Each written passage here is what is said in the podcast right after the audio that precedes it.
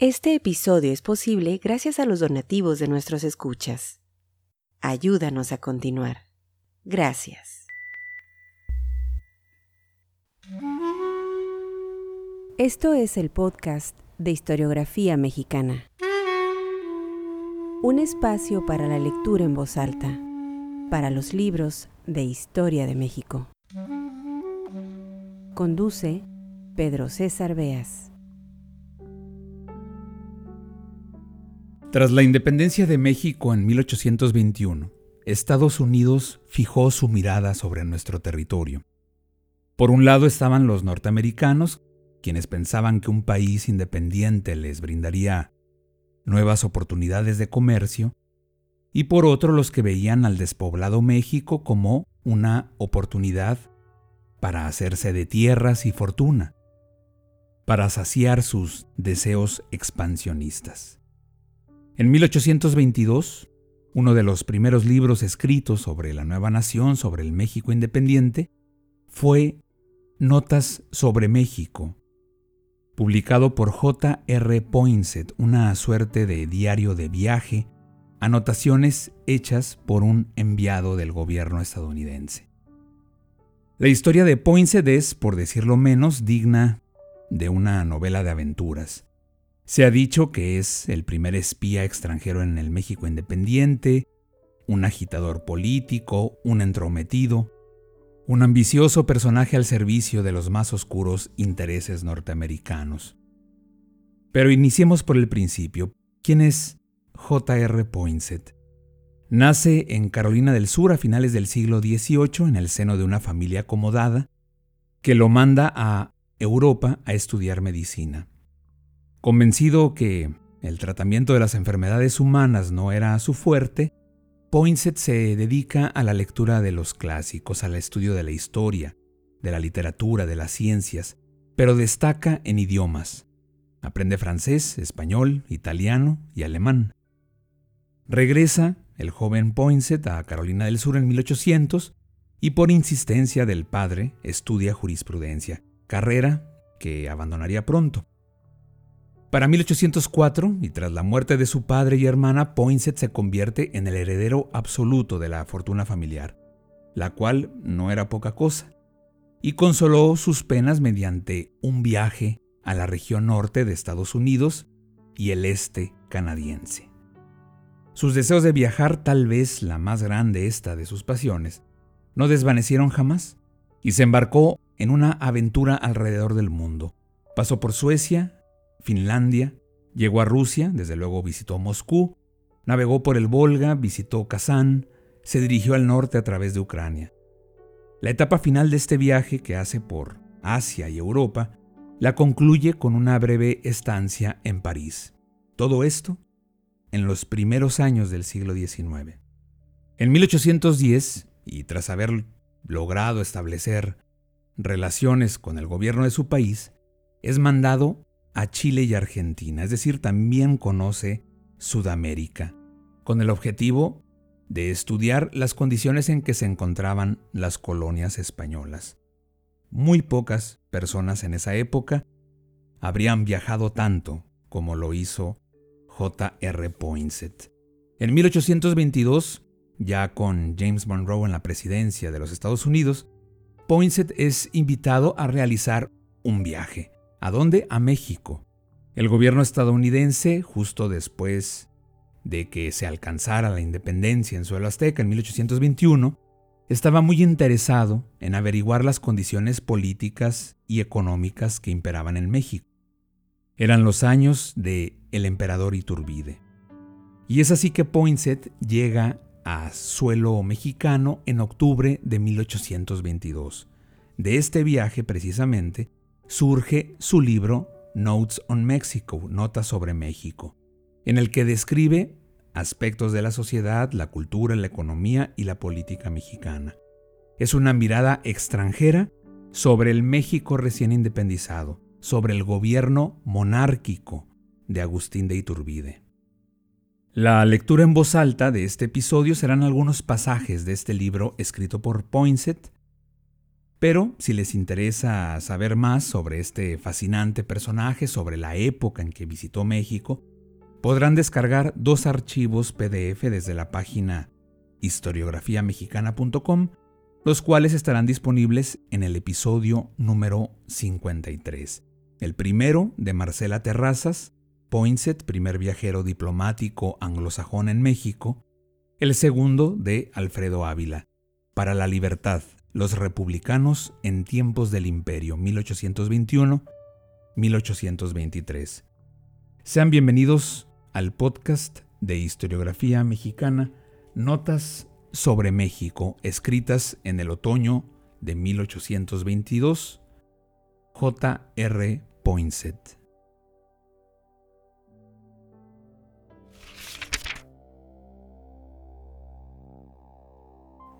Día 3 Hoy en la mañana fui presentado a Su Majestad.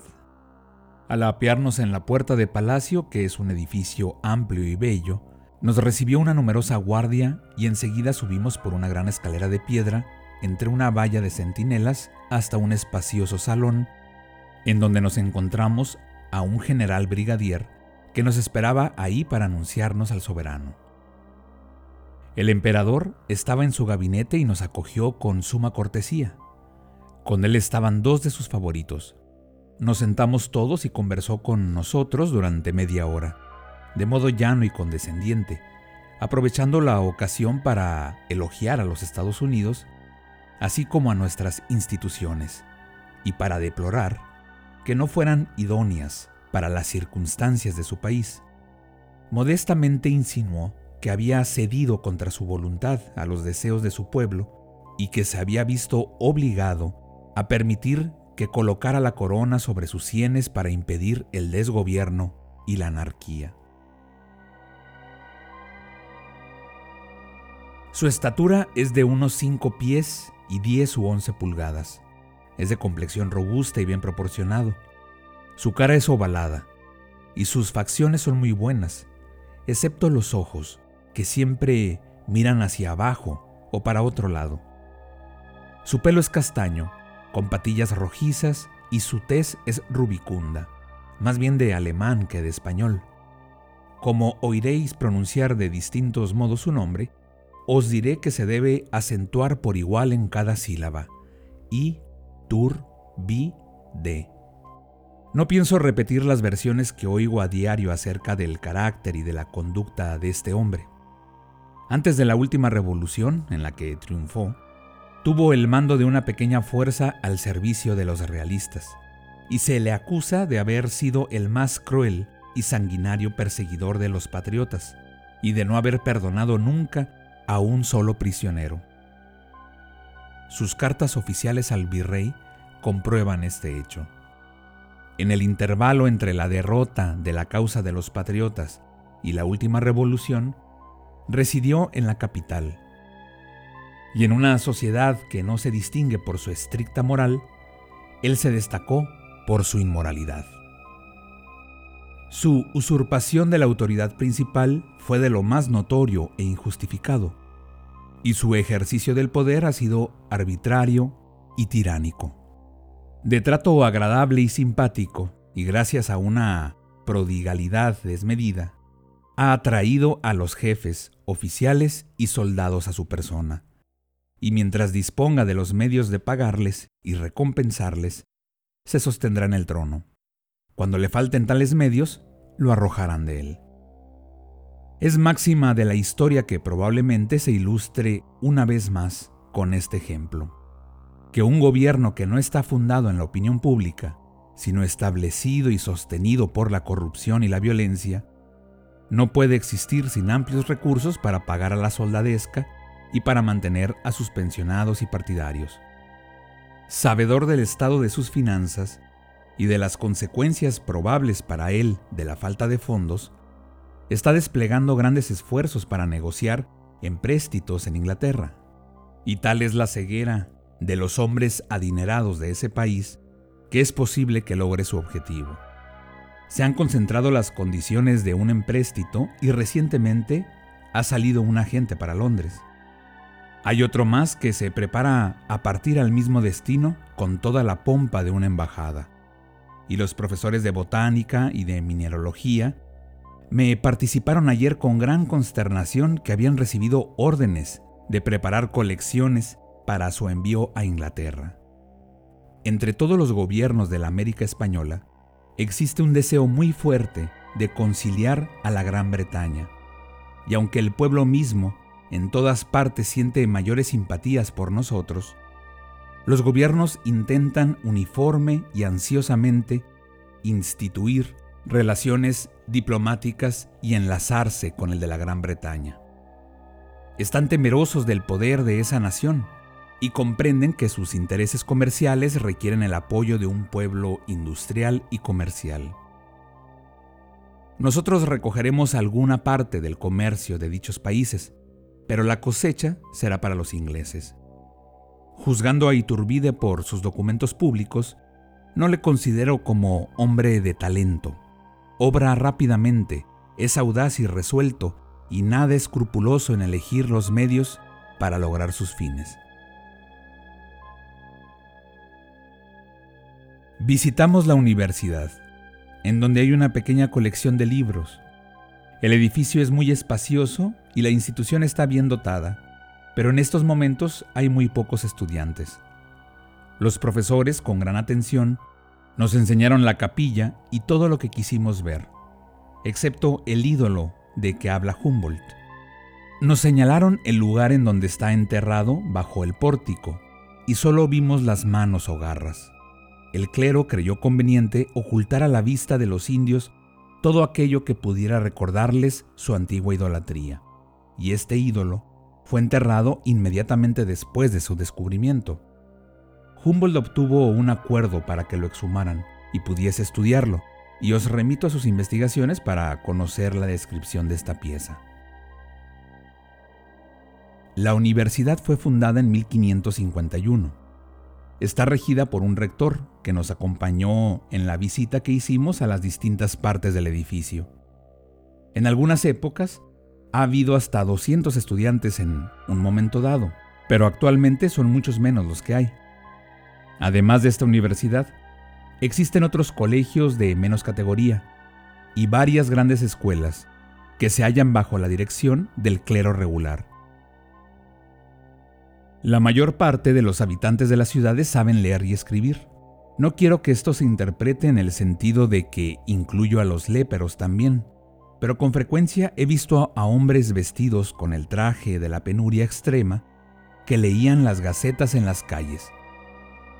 De estas, hay tres que se publican cada tercer día de la semana y que se venden a precio de un real cada uno, y los folletos y hojas sueltas se pregonan y se venden a precios razonables. Existen varias librerías que ostentan solo escasas existencias de libros.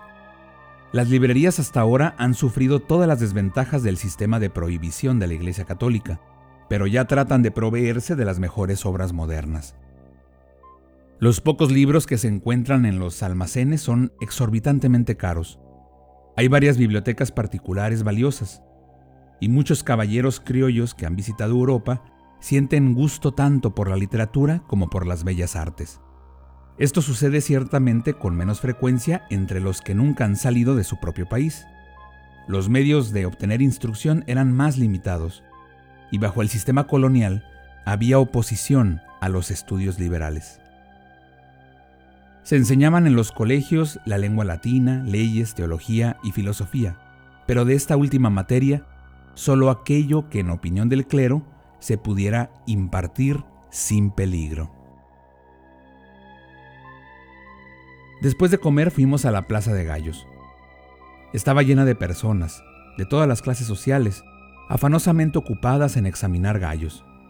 Cuando se asusaba a dos de ellos a pelear, circulaban los corredores, instando al público a apostar. Y recibían el dinero, que se les coloca en montones sobre una mesa. Me sorprendió ver a individuos envueltos en cobertores y harapos apostando monedas de oro. Los gallos están armados con navajas y pronto termina la lucha. Entonces los corredores pagan a los gananciosos que les dan una pequeña propina. Las peleas de gallos son una diversión nacional en la América española, y los gobiernos obtienen ingresos considerables de los palenques.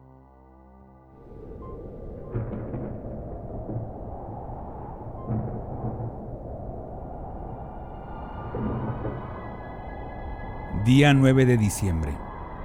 Nos regocijamos de que nuestro viaje haya terminado, pues llovió sin cesar en la noche, llueve todavía, y probablemente seguirá lloviendo todo este día. Nuestra ropa está húmeda, nuestro cuarto está cubierto de lodo, y nos sentimos tristes y desamparados. Tanto este lugar como Tampico son enfermizos. Aquí prevalecen las fiebres biliosas y allá la fiebre amarilla. Nos inclinamos más bien a afrontar el peligro de las primeras, por lo que he despachado un correo a Tampico con instrucciones de que se nos avise tan luego como la corbeta sea avistada frente a la costa. Días 9 al 13. Me dediqué a traducir documentos de Estado y las absurdas proclamas y discursos de Iturbide, así como a ordenar mis apuntes, de modo de dar un breve resumen de los principales sucesos que precedieron a la disolución del Congreso.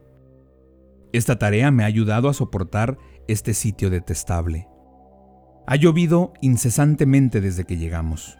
Si miramos afuera, vemos unos cuantos bohíos con techos de paja y un río que serpentea a través de pantanos, con mucho parecido a Goose Creek, Carolina del Sur, y demasiado a menudo Vemos pasar frente a nuestra puerta muertos y moribundos camino al hospital y al cementerio.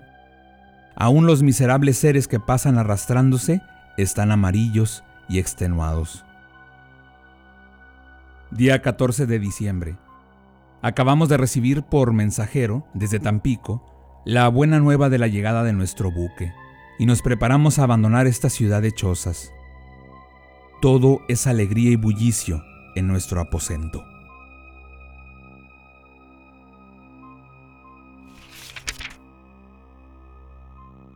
Escucha todos nuestros episodios en historiografiamexicana.com.